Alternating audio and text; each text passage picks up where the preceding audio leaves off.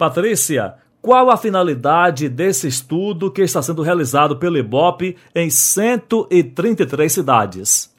Olá, Hélio. É, sou Patrícia Pavanelli, diretora de pesquisa aqui no IBOP, e agradeço primeiramente a oportunidade de poder esclarecer é, o trabalho que a gente está fazendo. Bom, o objetivo desse estudo, que é um estudo que está sendo executado pelo IBOP, mas é coordenado pela Universidade Federal de Pelotas, com financiamento do Ministério Público.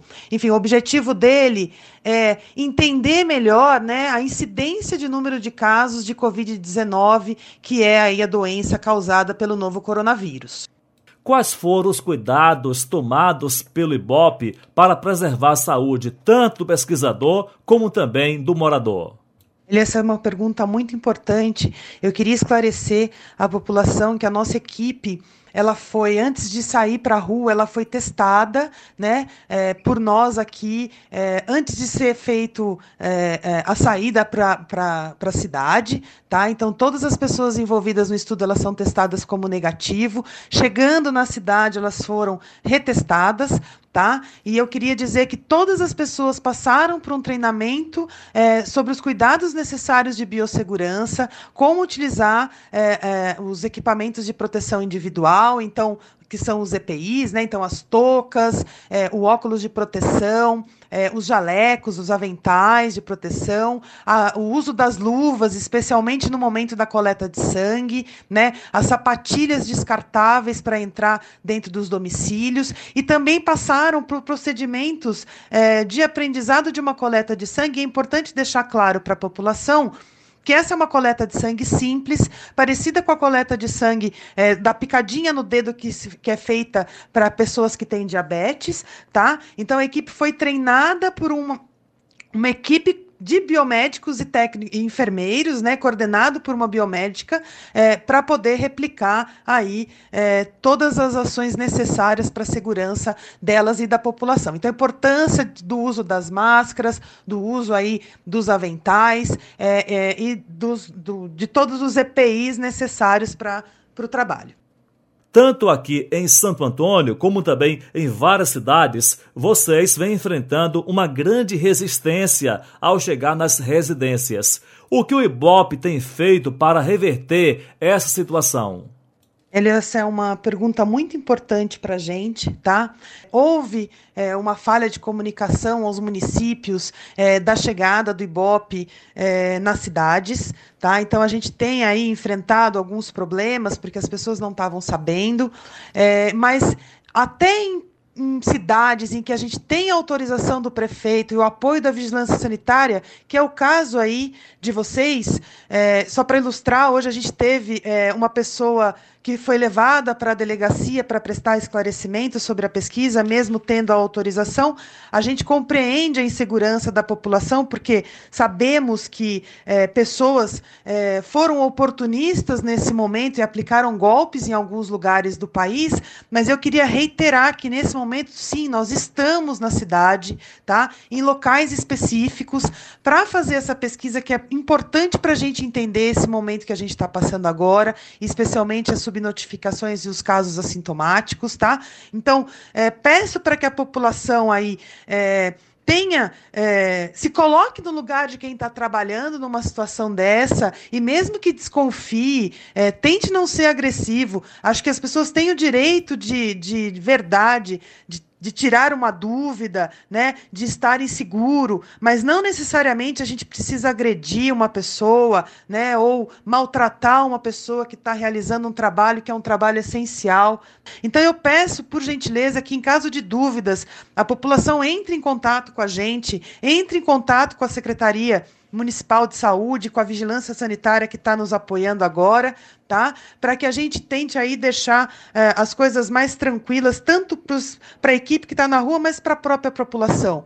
Faço aqui. Eh, já conversei com eh, algumas pessoas do poder público para que na próxima vez que a gente voltar na cidade, daqui 15 dias, a gente consiga ter uma comunicação mais adequada para que todos os envolvidos se sintam mais seguros. É o portal Tribuna do Recôncavo, que na internet é acessado no endereço tribunadorecôncavo.com. Também estamos nas redes sociais, Instagram, Facebook e Twitter. Patrícia Pavanelli, diretora do IBOP, vocês estão encerrando a primeira fase dessa pesquisa. Nos fale um pouco a respeito das outras duas etapas. Essa pesquisa ela foi, ela foi desenhada pela Universidade Federal de Pelotas para acontecer em três fases, tá, Hélio? Esse é o primeiro momento que a gente está na cidade. É, a gente está estendendo um pouco o tempo de permanência. A ideia era ter ficado só dois dias, mas essa primeira fase, a gente provavelmente, se tudo der certo e não houver mais é, é, intimidação da equipe, a gente fica até terça-feira. E a gente volta daqui 15 dias para a segunda fase e a terceira fase 15 dias após a segunda. Então a gente vai fazer de tudo aí para poder comunicar adequadamente à população para que ela tenha conhecimento é, do dia certinho que a gente estará novamente na cidade. Quais foram os critérios utilizados na escolha das cidades?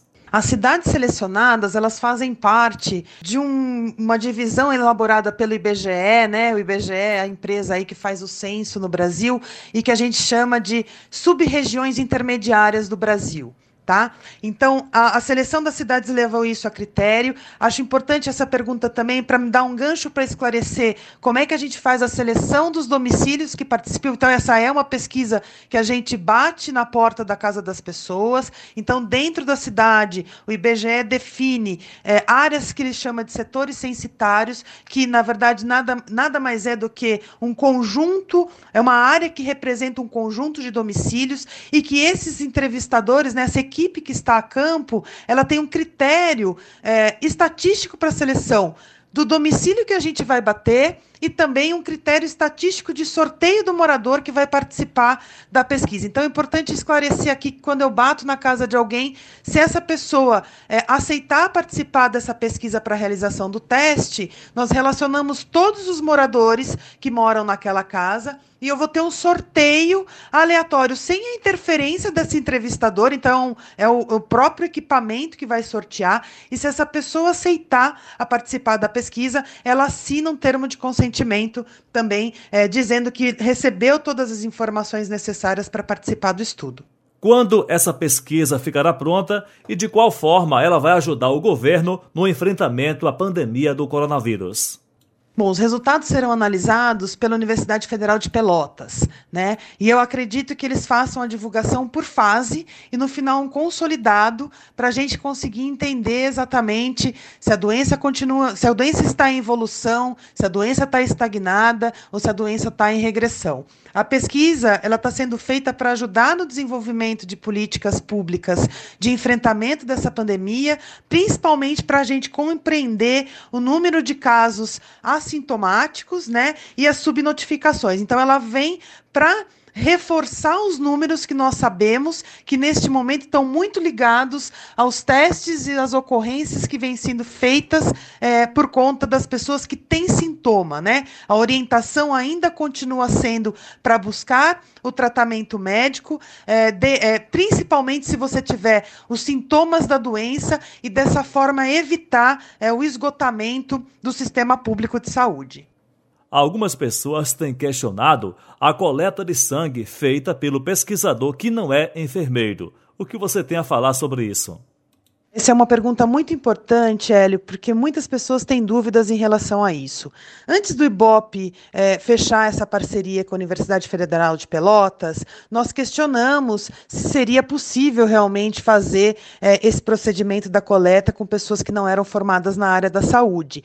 E esse questionamento foi feito pela, da Universidade de Pelotas para o CONEP, que é uma comissão de ética em pesquisa, e é, o que eles disseram, né, o que a gente aprendeu com esse questionamento é que, assim, como esse é um procedimento simples de coleta de sangue, muito parecido né, com o procedimento que é feito quando as pessoas têm aí é, que fazer é, exames para de detectar a glicemia para diabetes, é, era possível seguir é, com pessoa, pessoas que não são formadas na área da saúde e que essas pessoas fossem então treinadas por profissionais da área de saúde. Então a nossa equipe ela foi treinada por pessoas da área, coordenadas por biomédicos. Então eles passaram por um treinamento não só é, é, para coletar essa pequena gota de sangue na ponta do dedo das pessoas, como também para o uso dos EPIs de forma adequada.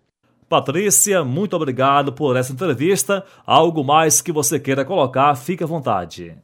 Bom, eu queria encerrar agradecendo pela oportunidade de estar aqui esclarecendo sobre esse estudo que a gente está fazendo a pedido da Universidade Federal de Pelotas, reforçando que o IBOP está neste momento mesmo na cidade de Santo Antônio, é, e agradecer sem dúvida pela oportunidade mesmo de estar aqui podendo esclarecer a população, pedindo para que vocês acolham a nossa equipe que está na rua, né, é, com o objetivo de ajudar não só a população de Santo Antônio, mas o Brasil inteiro entender melhor é, a situação que o país está em relação a essa nova doença.